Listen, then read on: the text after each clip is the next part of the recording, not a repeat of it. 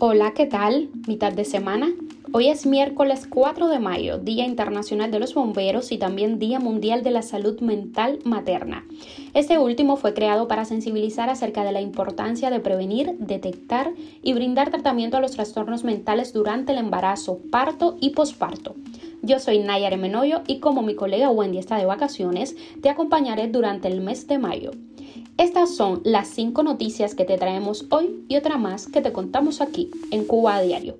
Esto es Cuba a Diario, el podcast de Diario de Cuba con las últimas noticias para los que se van conectando.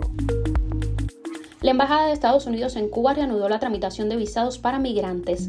El régimen recibe con un interrogatorio a la madre de un preso del 11 de julio que denunció la represión ante la ONU. Un cubano con una sola pierna cruza el río Bravo y llega a Estados Unidos. El décimo feminicidio reportado en el año en Cuba estremece Cárdenas. El Papa manifiesta su intención de viajar a Moscú para reunirse con Putin. Esto es Cuba a Diario, el podcast noticioso de Diario de Cuba. Comenzamos. La Embajada de Estados Unidos en La Habana reanudó el martes la tramitación de visados para inmigrantes, servicio suspendido desde 2017. Por tal motivo, este trámite en los últimos cuatro años solo se ha podido realizar en Guyana. La sede diplomática, no obstante, no ha anunciado formalmente el inicio de la recuperación progresiva de los servicios consulares, pese a que la agencia EFE lo confirmó a través de diversas fuentes. La prioridad la tendrán aquellos cubanos ciudadanos estadounidenses mayores de 21 años de edad que soliciten el permiso para que su padre o madre emigren a Estados Unidos. Ailes Marcano, la madre de un joven cubano encarcelado por participar en las protestas del 11 de julio, fue recibida por el régimen con un interrogatorio policial y el decomiso de 3 mil pesos cubanos a su regreso de Europa, donde denunció la situación de los presos políticos en la isla, según informó Radio Televisión Martí.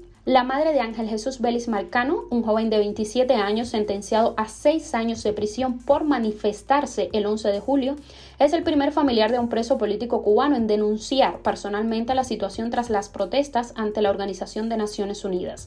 Marcano solicitó desde Madrid apoyo internacional para las familias y las madres de los presos, ya que las organizaciones nacionales y únicas legales en la isla no escuchan a los familiares. Pedimos a las organizaciones internacionales, ya que las nacionales no nos escuchan, que aboguen por la libertad inmediata de los presos del 11 de julio y los presos políticos.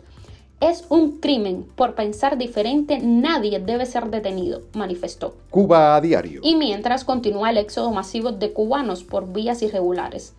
Un padre cubano con una sola pierna llegó a los Estados Unidos luego de cruzar el río Bravo, según un video que publicó su hija Jennifer en TikTok. La influencer de 25 años residente en Miami mostró imágenes de la accidentada travesía de su padre acompañadas por estas palabras.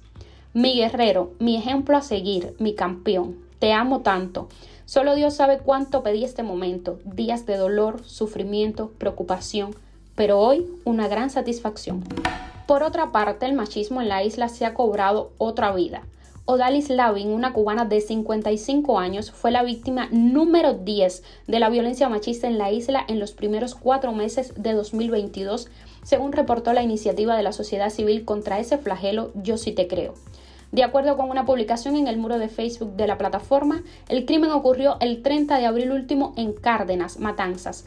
El agresor fue su esposo que tenía antecedentes de violencia machista contra ella, quien luego de cometer el horrendo crimen se suicidó.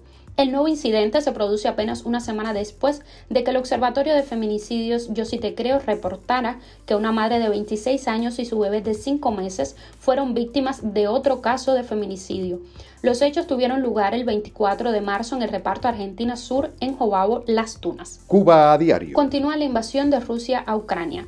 El Papa Francisco afirmó que está dispuesto a viajar a Moscú para reunirse con Vladimir Putin, al que pidió una reunión para tratar de frenar la guerra y del que no ha obtenido respuesta, dijo en una entrevista publicada este martes por el diario italiano Corriere, recogida por la agencia Reuters. El Papa, que realizó una visita sin precedentes a la embajada rusa cuando comenzó la invasión de Ucrania, dijo en declaraciones al periódico que unas tres semanas después pidió al máximo diplomático del Vaticano que enviara un mensaje a Putin para cerrar un encuentro. Me temo que Putin no puede y no quiere mantener una reunión en este momento. Pero, ¿cómo puede no detener tanta brutalidad? cuestionó el pontífice. Antes de la entrevista, Francisco, de 85 años, no se había referido específicamente a Putin ni a Rusia en público desde el inicio del conflicto el 24 de febrero, aunque se había usado términos como agresión e invasión injustificadas y lamentando las atrocidades contra civiles. Y la noticia extra que te traemos hoy.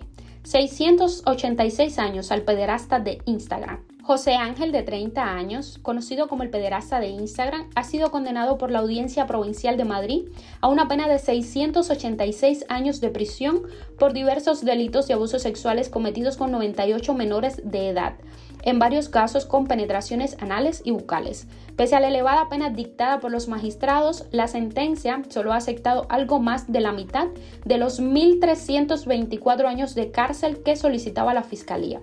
Este depredador, que durante la vista oral del juicio pidió perdón a sus víctimas y aseguró sufrir una desviación que le llevó a cometer los abusos, explicó que evitó destruir el abundante material pornográfico pedófilo hallado finalmente en sus dispositivos por la Guardia Civil, porque esperaba ser descubierto y detenido para no seguir cometiendo delitos. Esto es Cuba Diario, el podcast noticioso de Diario de Cuba. Y hasta aquí por hoy. Yo soy Nayara Menoyo y te agradezco por estar del otro lado.